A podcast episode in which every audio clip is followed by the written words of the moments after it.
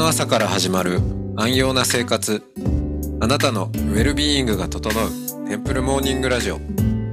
今週のゲストは広島県福山市高原寺副住職村上大京さんです。トークの後は音の巡礼コーナー。全国各地のお坊さんのフレッシュなお経を日替わりでお届けします。このラジオはノートマガジン松本商家の北条庵よりお送りします。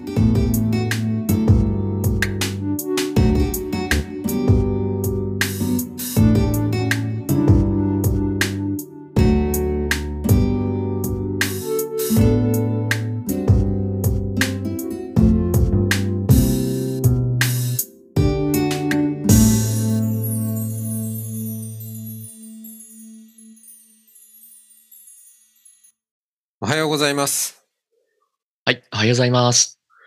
えー、大京さんとこうやってちょっとお話しするのをいろいろ聞いてみたいと思って楽しみにしておりました。はい、こちらこそです。はい。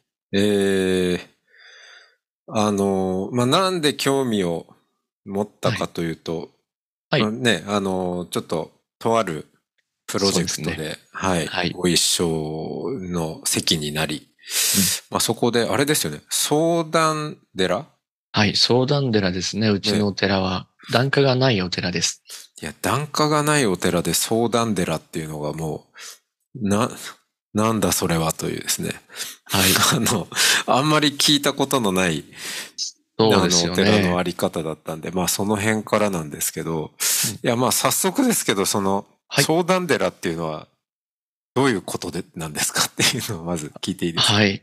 相談寺というのは、うちのお寺が、そもそもの初代が私のひいおじいさんになる方から、あの、建てたお寺で、100年ほどなんですけども、檀家をもう持たずに、とにかく困った方の相談を受けようと。で、あの、お金があるない関係なく、どんな方でも平等にお話を聞いて、あの、何か救いになるようなお寺になろうということで、立ち上がったお寺なので、それを継承してですね、もうはい100年ずっと相談だけ、まあ、ご祈祷やご供養するんですけども、相談寺として活動をしてます。えー、ひ、ひいおじいさん？ひいおじいさんですね。えー、ひいおじいさんの100年前ですか？100年前、もともとはの禅の修行をして、うん。その後、まあ、いわゆる、ちょっとピンとくる感があったので、あの、密教を修行するというので、石鎚山という愛媛県の西日本で一番高い山ですね。はい1982メーター。この西日本で一番高い山のふもとのお寺で修行して、それから真言宗のお寺になりました。修験をやってる寺を、あの山でしたっけ？そうですね。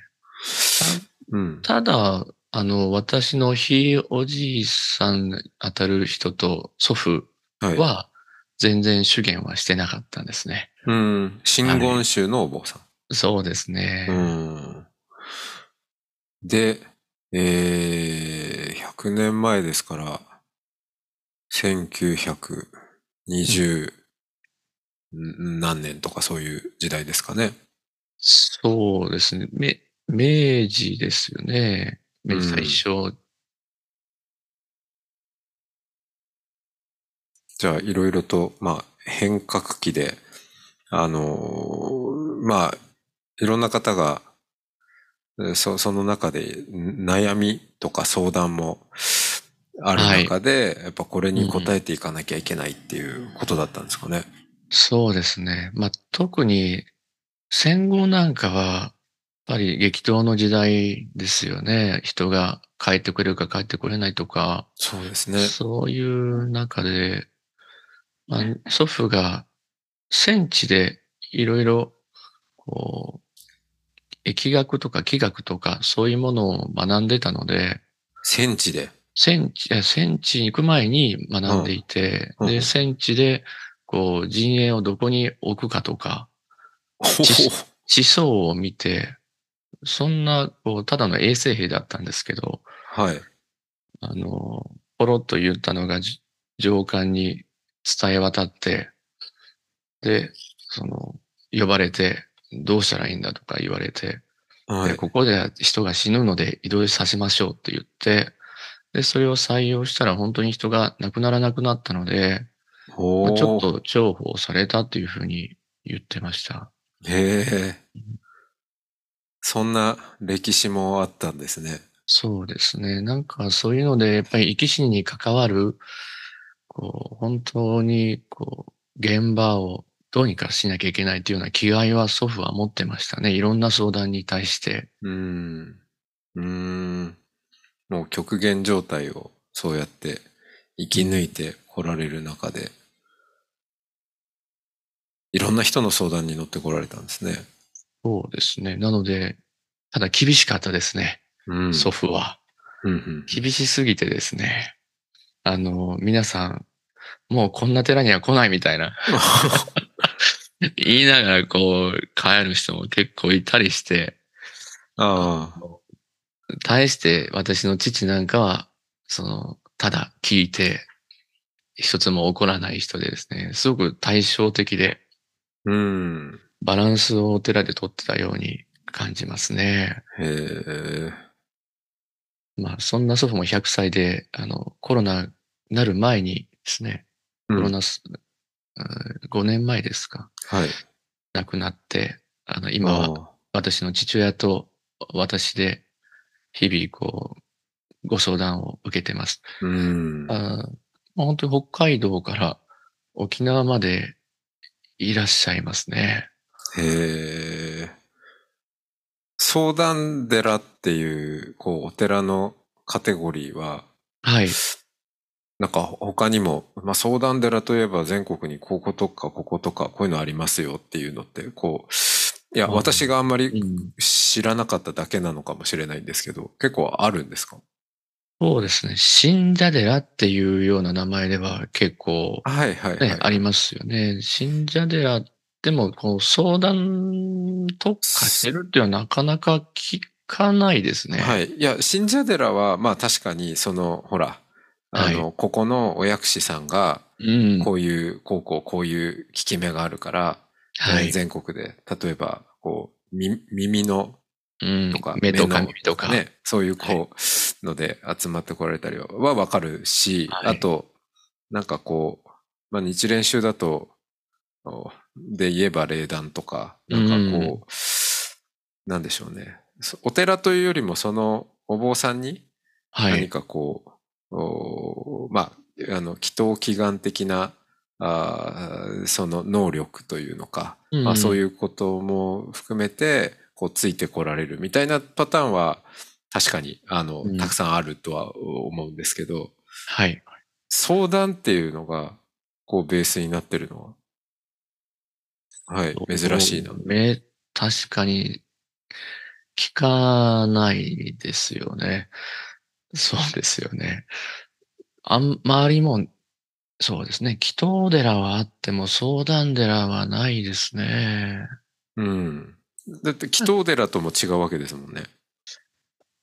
祈祷、まあ祈祷もあってなんですけど、でもはいはい相談ですうね。ん。ね、その祈祷寺として相談を受けるっていうのはわかるんですけど、うん。相談っていうのを先に、相談寺ですっていうのが、本当にすごいなと思いまして。い。やー。ええ。自分でもどれぐらいだったかもうわからないんですけど、何万件かは相談を受けてるので、ええ。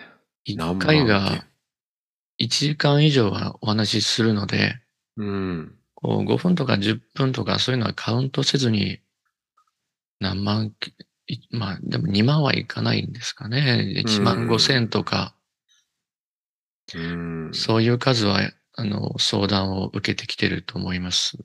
まあ、ま、じゃあ、こう、日々で言うと、なんかどんな、こう、日々の、あの、僧侶の一日なんですか？ああまあ朝起きて拝んで、はい。起きるのはもう5時か6時か、それぐらいええ、えからまあ拝み始めて、父親なんかは3時から拝み始めてるんで、こう、それを横目にちょっとお祈りをして、え。うん。で、その後、リアルには子供のあの、はい送り迎えができたら送り迎えもね。送り迎えをしまして、はいはい。できないことも多いんですけど、ご相談が6時からとか、あの、一緒にお祈りをして、ああの、お話しすることもあるので、6時からっていうのもありますし、で、その後、あ8時から、8時や9時ぐらいからご相談があったりしてますね。で、うーん、なんかあっという間に終わります。予約が入るんですか？予約を最近はしていただいて、はい。急に来られる方ももちろんいらっしゃるので、はいはい。そういう方お待ちいただいて、はい。だだっ広いこう、本堂なので、ええ。あの、他の相談者のお話がどうしても入ってくるんですよねあ。はいはい。全くこう、昔のプライベートがないっていうような状態なんですけど、不思議とこう、自分の相談と同じ相談を前の人が持ってきて持ってきてたりするので、うん。なんか、あ、もうこれで済みましたとかですね。そうなんです。不思議とありますよね。へえ。陽慶さんのお寺でも、でもご相談したいっていう方いらっしゃるんじゃないですか、そうですね。あの、時々はありますよね。まあ、うん。あの、私があっち行ったりこっち行ったりしてるので、はい。あの、私、まあ、本当にたまに訪ねてきたところに私がたまたまいて、まあ 逆に珍しいんですけど、はいちょっと話せますかとか言って、ああ、今だったらちょうど大丈夫です、みたいなことが、うんまああったりしますけど、やっぱり私、そうですね、そう、うん、そう何万とかはないですよね。本当に。そうですね。えまあ、18で高校卒業してすぐ京都の潜入寺というお寺に入って、えはい。で、その後大学を休学1年して、京都の醍醐寺で修行して、で、20歳にはもうこう一応一人前のお坊さんという姿、形だけはうんなってたんですが、じゃあ相談聞けるかって無理ですよね。うん。こう、なんか70とか60、うん70、そうですよ80のね方々来られて、いや孫20、孫に相談してるみたいなのでほとんどやっぱり25ぐらいまではずーっとただ聞くことが多かったですよね。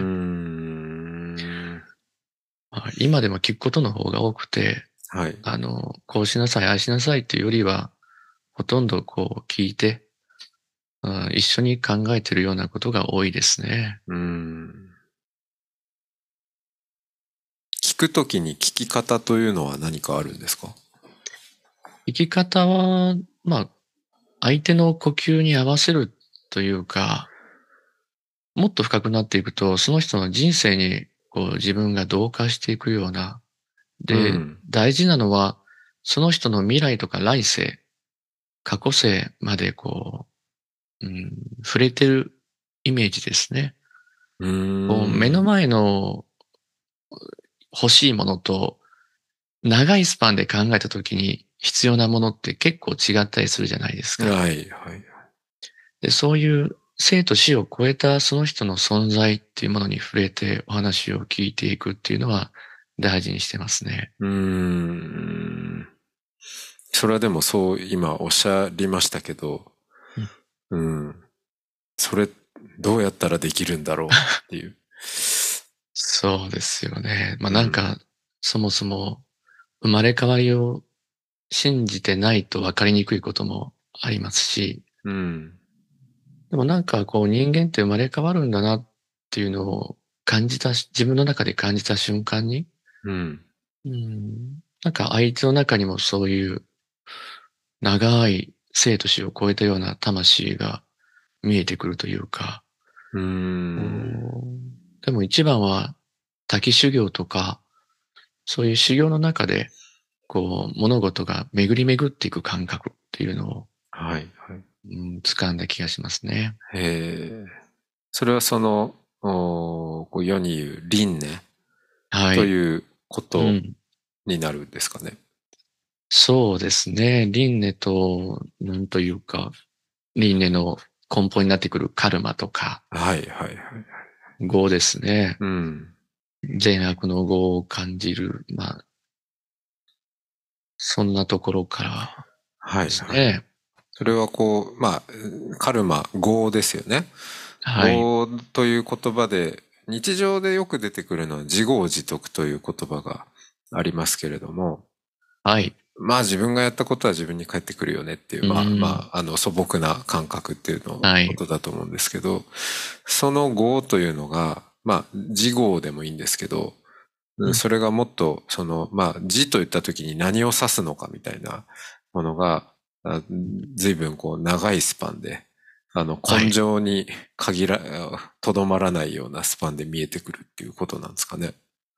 そうですね。根性に限らず、そしてこう、親世代、親先祖と子孫に、子供や子孫に行き渡るまで、うん、なんかそういうネットワーク的なイメージのものでうん感じてますね。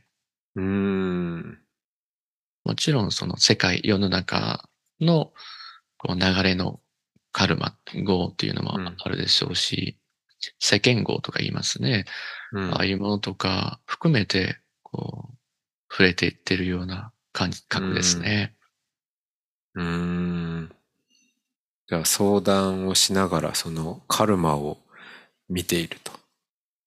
うーん、やっぱり根深いですよね。こうなんかうん人間の変われない性格というか、うん。本質というか、幸せをい願っていながらも、今の場所状況を変えたくないっていう、まあ、脳の特性でしょうけれど、うん。そういう、こう、変わりきらないものを、こう、見ていくと、ああ、根深いものがやっぱりみんなあるよなって感じますね。うん。うん。うん。深い。深い。ありがとうございます。はい。はい。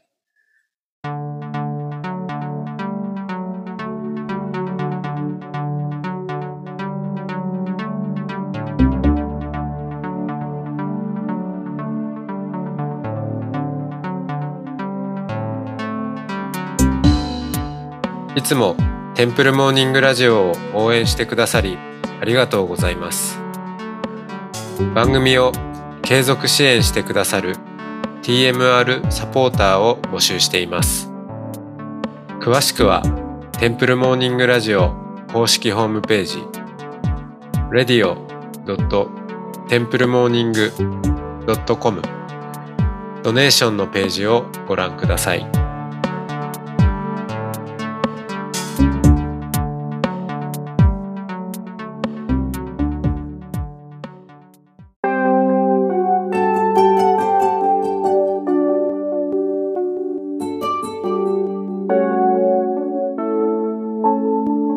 ここからは音の巡礼のコーナーです。全国各地のお坊さんのフレッシュなお経を日替わりでお届けします。登場するお経やお坊さんに関する情報はノートマガジン音の巡礼をご覧ください。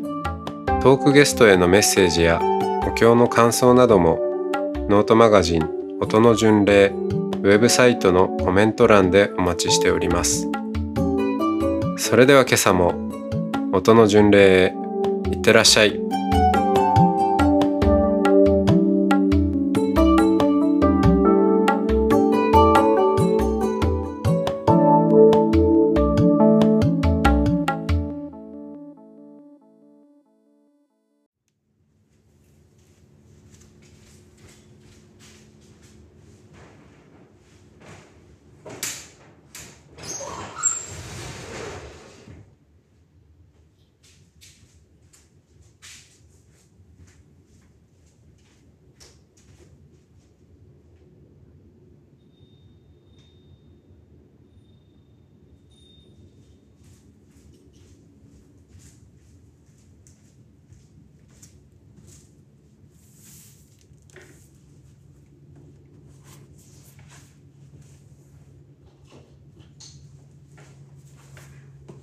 はようございます。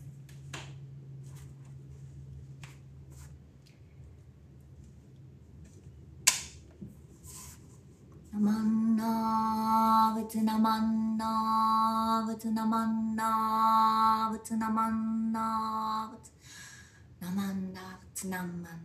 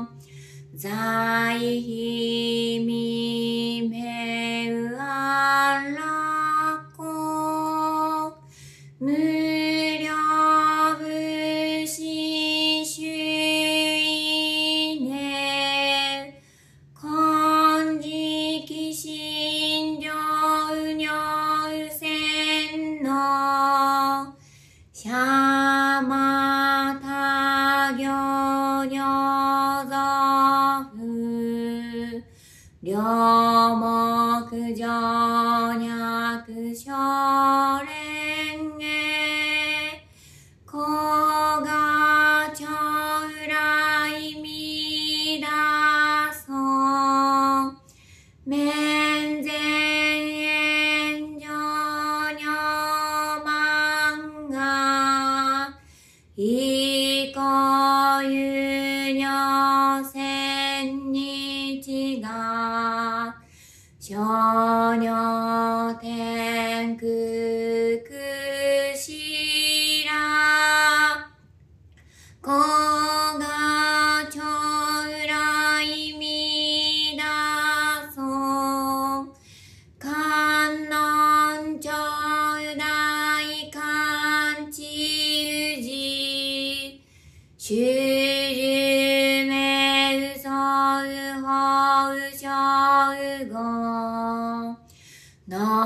ぶくげどうま